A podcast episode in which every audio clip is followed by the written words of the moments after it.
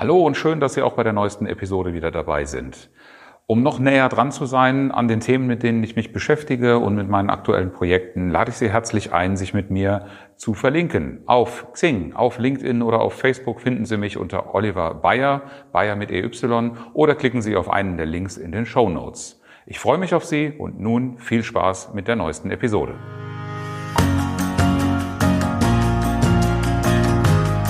Herzlich willkommen zum Podcast Effektiv und Innovativ im Team. Inspiration, Tipps und Denkanstöße für alle, die mehr mit ihrem Team erreichen wollen. Mein Name ist Oliver Bayer. Ich verhelfe Teams zu mehr Leistung und neuen Lösungen.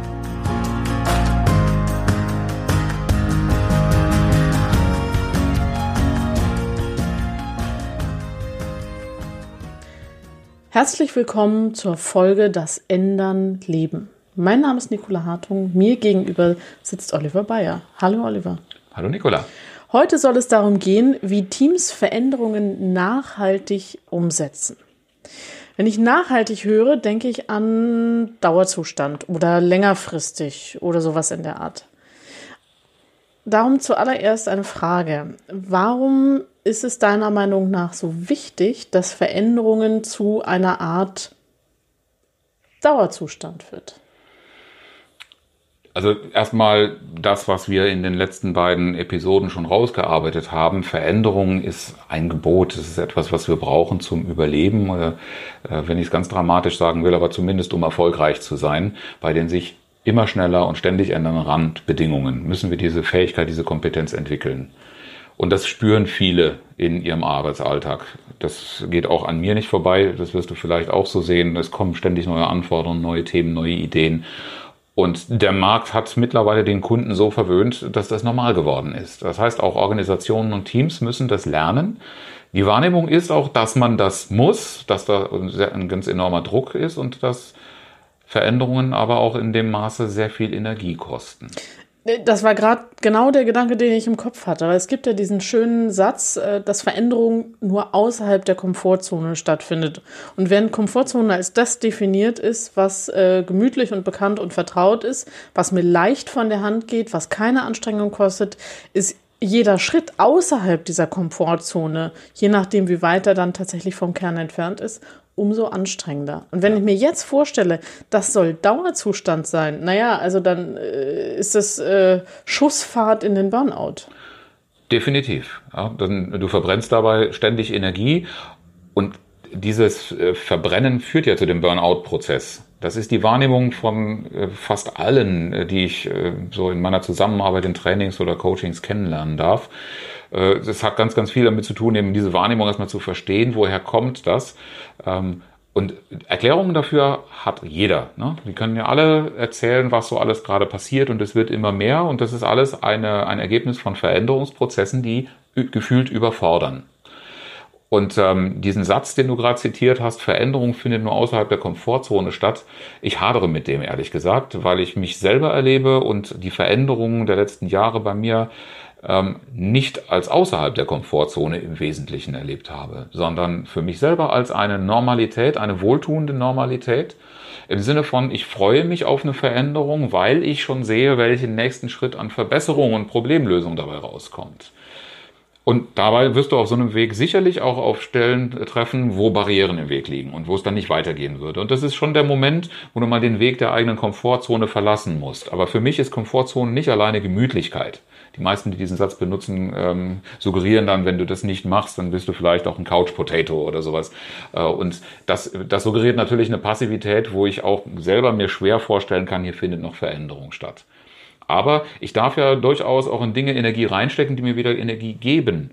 Und da sehe ich mich immer noch in der Komfortzone, sogar in einer sehr, sehr ausgedehnten Komfortzone. Das wundert mich tatsächlich bei dir nicht.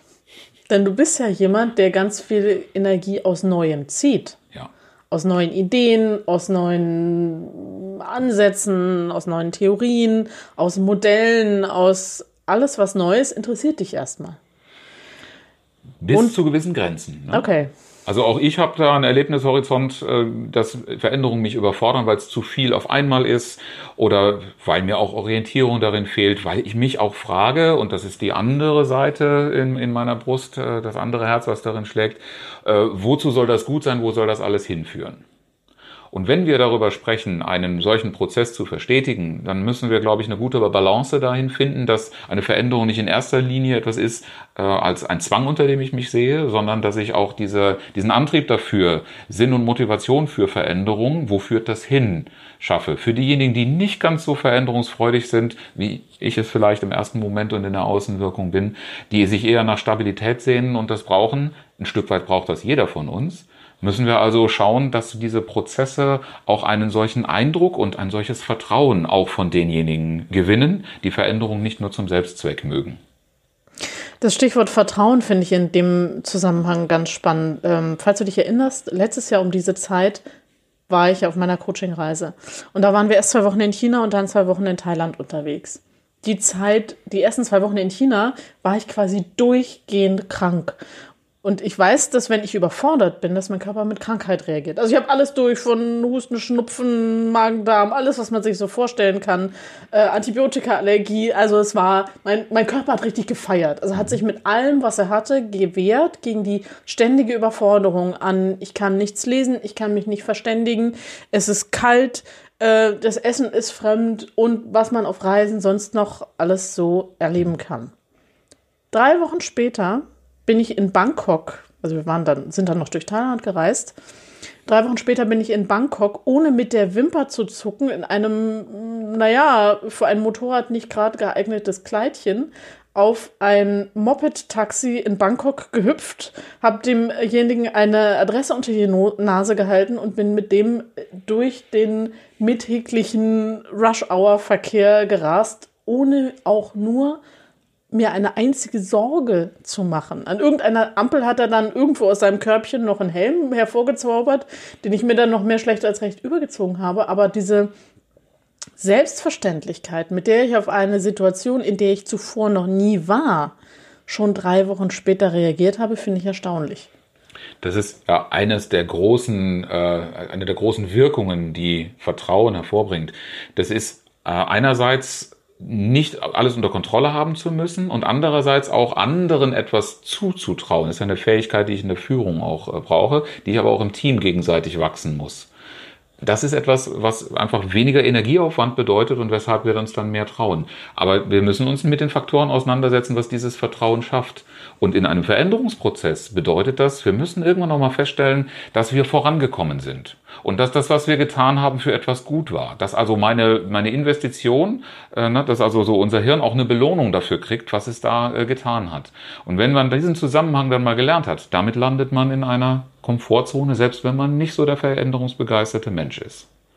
Wir verlinken vielleicht auch nochmal die Folge zum Thema Vertrauensaufbau, äh, um nochmal klarzumachen, was ist eigentlich das, was so ein Vertrauen fördert. Aber das ist ganz, ganz wichtig. Und das bedeutet, dass wir eben nicht als die veränderungsbegeisterten Menschen, wenn wir gerade schon mitten in so einer Sache stecken, gleich die nächste Herausforderung wieder suchen und noch eine Challenge oben draufsetzen, weil das machen nur die wenigsten auf Dauer mit. Und diejenigen, die es nicht mitmachen wollen, haben auch recht, wenn sie sagen, ich will ja erstmal sehen, was mir das Ganze bringt. Ich lasse hier ständig von irgendetwas los und ich sehe gar nicht, wo ich ankomme. Und wenn ich irgendwo ankomme, dann wird das als selbstverständlich äh, hergenommen und drüber hinweggegangen. Da sind wir wieder bei dem, was wir in den letzten Folgen auch schon hatten. Ne? Nicht geschimpft ist schon klug genug. Ähm, wir sprechen über die Dinge, die wir erreichen, als äh, etwas ganz Normales, was es nur abzuhaken gilt und was gar keine besondere Bedeutung hat. Und dann fehlt das Gegengewicht zu der Energie, die ich investiere, weil ich keine Belohnung oder keinen Erfolg da, da, dazwischen spüre. Und wenn diese, diese Disbalance da ist, dann ist Veränderung ein Stressfaktor. Und dieser Stressfaktor darf nicht dauerhaft da sein. Wir brauchen eine Balance zwischen dem, was berechtigte Erwartungen an einen Veränderungsprozess sind und was Veränderungsbereitschaft ist. Also das sind so diese beiden Pole, etwas erhalten zu wollen, was wertvoll ist, das brauchen wir ja auch, aber auch immer so viel Erneuerungs- und Innovationsfähigkeit, wie gerade von uns gefordert ist, damit das Wertvolle wirklich bestehen bleibt. Ja, ich sehe das vor allem auch in zwei Richtungen. Also ich ähm, habe jetzt einige Situationen im Kopf, wo die große, der große Change ausgerufen wurde im Team, aber ähm, der, der Chef immer noch darauf bestanden hat, dass ihm seine E-Mails auch ausgedruckt werden. Mhm. Und dann denke ich mir, na ja, also mh, mm, so mit gutem Beispiel vorangehen wäre irgendwie eine prima Sache gewesen, aber von meinen Leuten zu erwarten, ihr sollt jetzt alles anders machen, äh, und euch völlig neu aufstellen, euch auf unbekanntes Terrain begeben. Aber meine E-Mails werden bitte schön immer noch ausgedruckt. Ebenso wie die Einstellung zu irgendwelchen Veränderungen, die da jetzt kommen müssen. Führungskräfte haben ganz häufig die Herausforderung damit, dass sie eine solche Veränderung in ihr Team äh, kommunizieren müssen, waren aber selbst als geführte Mitglieder eines Führungs- oder Leitungsteams möglicherweise äh, damit konfrontiert und sind damit gar nicht einverstanden. Und das ist natürlich so etwas, was jeder für sich selber auch klären und auflösen muss und damit auch authentisch umgehen muss. Und auch da merkt man wieder, ich brauche diese Balance, aber ich kann nicht von anderen das ist ein Führungsprinzip, etwas verlangen, zu dem ich selber gar nicht bereit bin. Das kann eine Zeit lang funktionieren, wenn ich das gut kaschieren kann, aber wenn so eine Situation unter Druck kommt, dann, dann kommt das irgendwann raus und dann, dann folgen auch die, die Mitarbeiter nicht mehr, weil sie dann das Vertrauen entziehen. Das ist eins der Prinzipien. Go first, mach äh, das, was du von anderen verlangst, auch grundsätzlich immer selbst. Und das brauche ich in der Teamdynamik natürlich auch. Dazu würde für mich zum Beispiel auch gehören, also wir haben in den vorherigen Folgen schon über Transparenz gesprochen. Mhm. Also die, der, der Mut, den es auch als Führungskraft braucht, ähm, zu seinen eigenen Fehlern zu stehen und die auch transparent zu machen, darüber auch zu sprechen, nicht im Sinne von äh, mehr culpa, mehr maximal culpa, sondern im Sinne von Lessons learned. Also, mhm. okay, das hat nicht funktioniert, aber daraus habe ich XYZ gelernt. Ja, und immer klar machen, wo soll die Reise eigentlich hingehen. Äh, wir haben, äh, wenn wir, wenn wir ändern leben wollen, dann muss ein Raum da sein, etwas ausprobieren zu wollen. Die Frage, wozu das gut sein soll, muss ich aber auch irgendwie beantworten können. Das heißt, ich brauche immer diese Orientierung. Und deshalb haben wir in der Folge 25 auch darüber gesprochen, mit Visionen zu führen. Wenn diese Vision da ist und dann klar darüber äh, kommuniziert wird, wo ich mit meinem Team oder wo wir alle miteinander hinwollen, dann bin ich natürlich auch als jemand, der im Fokus steht, als Führungskraft, als Verantwortlicher für das Team, gezwungen, ja, das, das wird mich schon zwingend motivieren, äh, genau das vorzuleben und zu zeigen, wie meine Idee oder mein Beitrag dazu ist, da hinzukommen. Und schon alleine dann habe ich gar nicht mehr die Freiheit, mich dem Veränderungsprozess zu entziehen. Wenn ich sage, ne, ich habe ein papierloses Büro als Vision und dann bestehe ich darauf, meine E-Mails auszudrucken, dann begebe ich mich in Widerspruch, äh, wo mein Team dann entweder in Diskussion reinkommt und mich überzeugen kann oder ich die verliere, weil ich das gar nicht überzeugend vorlebe. Dieses mit, den, ähm, mit, dem, mit dem Hinblick auf das Ziel. Mhm. Ähm, ich bin da sehr viel im agilen Bereich unterwegs und ich erlebe es immer wieder, dass wenn es um das Thema Scrum geht und um diese Dailies, wo ja diese drei Fragen beantwortet werden von jedem Teammitglied, was habe ich gestern gemacht, was habe ich heute vor und äh, was brauche ich dafür oder was steht mir im Weg, je nach mhm. persönlichem Gusto. Dann erlebe es gerade am Anfang sehr häufig, dass dann kommt, ja, gestern habe ich 50 E-Mails äh, gemacht, heute mache ich 100. Ja. ich mir, mh, mm, warum, wofür? Äh, und wenn das aber sauber eingeführt wird, dann, dann ist auch immer klar, okay, in diesem Daily geht es darum, diese drei Fragen zu beantworten für sich selbst, aber im Hinblick auf das Gesamtziel. Ja. Also da ist es dann zwar nur das Sprintziel, zwei oder vier Wochen, das ist viel kleiner, mhm. aber es schafft eine unglaubliche Klarheit. Und zwar nicht nur eine Klarheit äh, über das, was nicht geschafft worden ist. Ich erlebe sehr häufig die Motivation, das einführen zu wollen, um Transparenz da reinzuschaffen, wo kommen wir nicht voran. Da sind wir wieder bei dem nicht geschimpft ist schon gelobt genug. Äh, ich muss einfach in die, in die Zukunft gucken und muss auch sagen und feststellen, was habe ich gestern geschafft. Das kann auch ein Anlass sein zu sagen, toll. Und dann geht es natürlich nicht darum, dass du 50 Mails bearbeitet hast, sondern das, was du damit erreicht hast, welchen Fortschritt du damit gemacht hast. Und es geht in diesen Dailies auch darum, nicht nur darum, wo es hakt, sondern auch zu dir sichtbar zu machen, wie ist der Fortschritt. Damit jeder, der an diesem Prozess beteiligt ist und jeder, der seine Energie da auch noch reinpumpen soll und vielleicht noch einen Schlag extra leisten soll, auch eine Motivation dafür hat, zu sehen, das bringt etwas, das kommt voran. Ja, und es kommt auch in dem Moment voran, wo dann klar wird, okay, huch, hier haben wir eine Doppelung, hier machen zwei Leute das gleiche oder fast das gleiche, also wir haben eine Redundanz, das können wir mal lassen, weil dadurch sparen wir Ressourcen. Oder hier bilden sich Synergien. Und da können wir auf einmal zusammenarbeiten. Doppelarbeiten vermeiden, da ist ja eigentlich jeder dran interessiert, weil das ist ja etwas, was mich entlastet, was Luft schafft, vielleicht für die zusätzliche Aufgabe, die dann doch noch ansteht. Aber in dieser Veränderung sollte ein Nutzen für mich stecken und das war ein Nutzen, den ich nachvollziehen kann.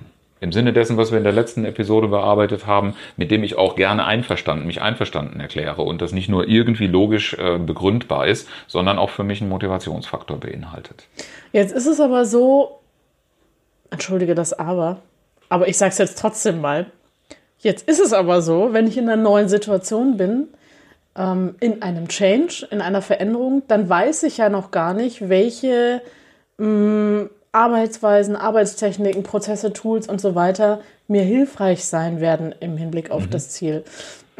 Nach allem, was wir jetzt schon diskutiert haben, ist ja sehr deutlich geworden, dass es zwar nicht darum geht zu sagen, alles, was in der Vergangenheit war, war schlecht und ist jetzt nichts mehr wert, äh, aber schon das Verständnis zu haben, okay, so wie es bisher funktioniert hat, das wird wahrscheinlich in Zukunft nicht reichen, da braucht man noch was Neues dazu.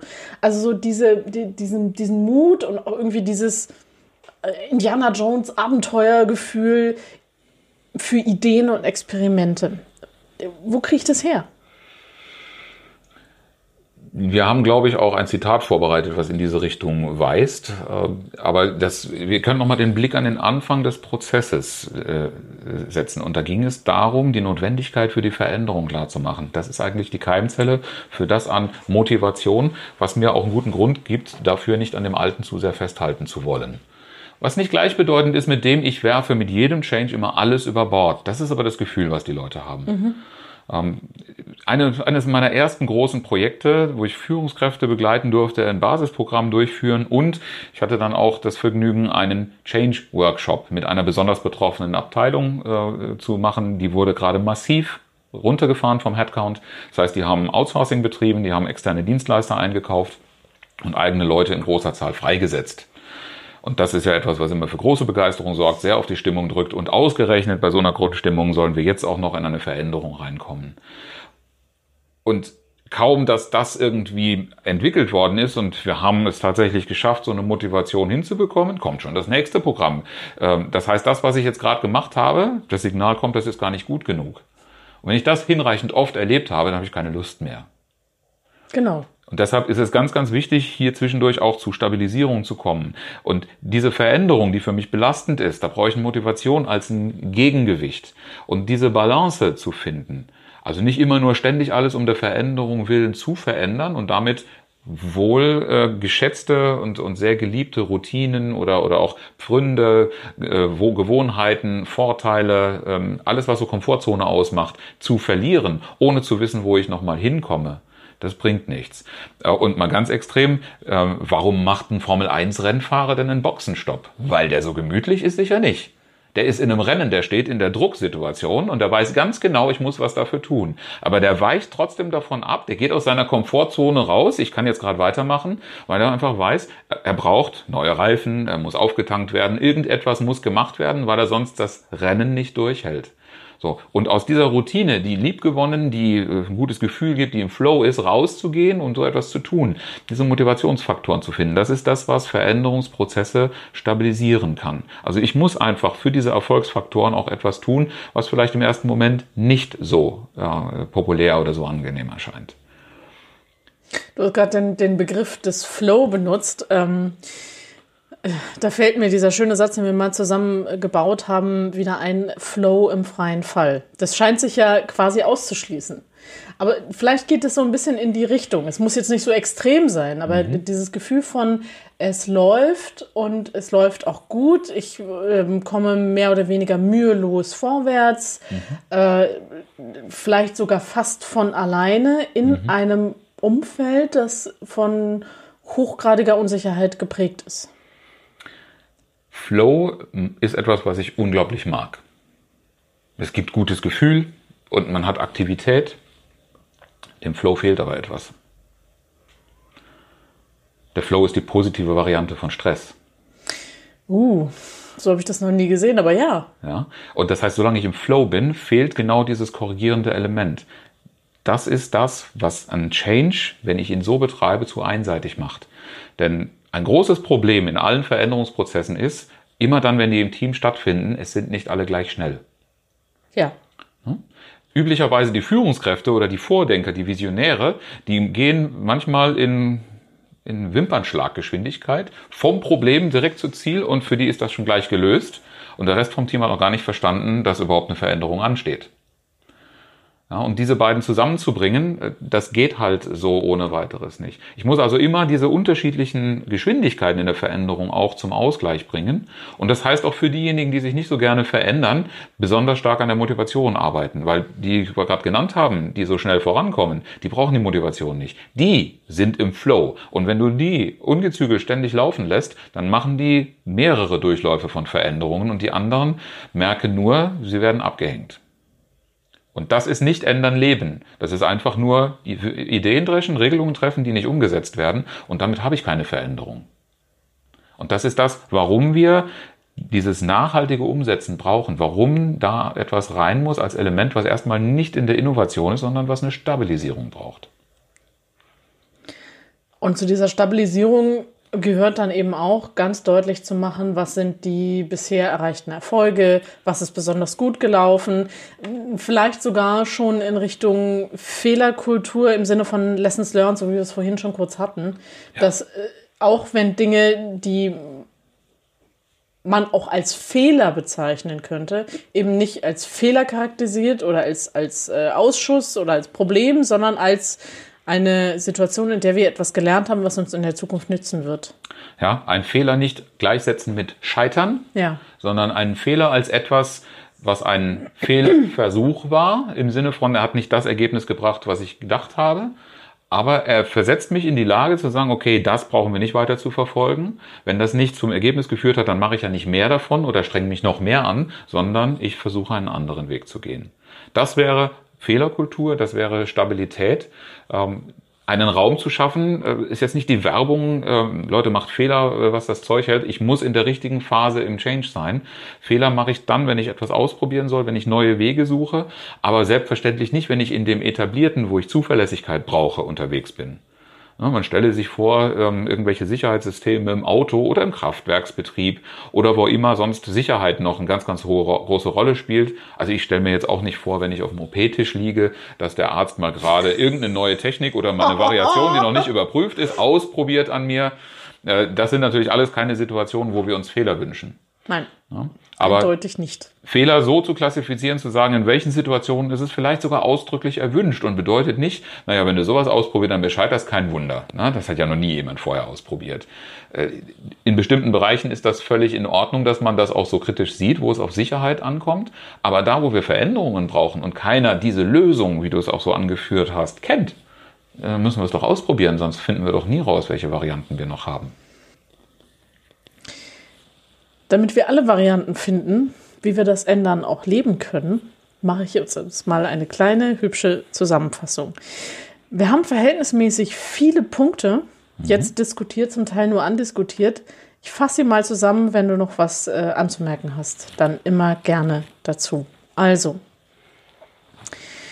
damit Teams Veränderungen auch nachhaltig umsetzen können, ist es ganz wichtig, für die Führungskraft mit positivem Beispiel voranzugehen. Go first. Genau.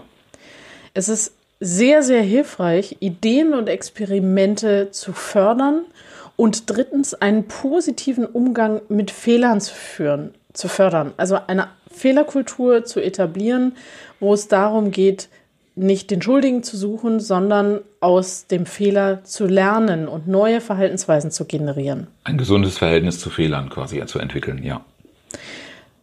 Daraus folgt logischerweise, dass die Erfolge und Fortschritte, die erzielt wurden, auch sichtbar gemacht werden und auch gefeiert werden. Mhm. Also nicht nur als Zahl auf einer Präsentation, sondern tatsächlich als vielleicht sogar ritualisiertes Anerkennen des Erfolgs. Mhm. Das hilft vor allem, indem man positives Feedback gibt. Fünftens. Dass wir endlich aus dieser unseligen Gewohnheit rauskommen, immer nur kritisches Feedback zu geben. Ja. ja. Denn so entsteht sechstens Veränderungskompetenz, die sich langfristig entwickeln lässt. Perfekt zusammengefasst, aus meiner Sicht. Sehr gerne. Vielen Dank. Dann haben wir jetzt zum Abschluss noch das inspirierende Zitat, diesmal von Georg Christoph Lichtenberg. Ich kann freilich nicht sagen, ob es besser werden wird, wenn es anders wird. Aber so viel kann ich sagen. Es muss anders werden, wenn es gut werden soll. Herzlichen Dank, dass Sie zugehört haben. Mein Name ist Oliver Bayer und ich freue mich, wenn Sie beim nächsten Mal wieder dabei sind, wenn es heißt effektiv und innovativ im Team. Inspiration, Tipps und Denkanstöße für alle, die mehr mit ihrem Team erreichen wollen.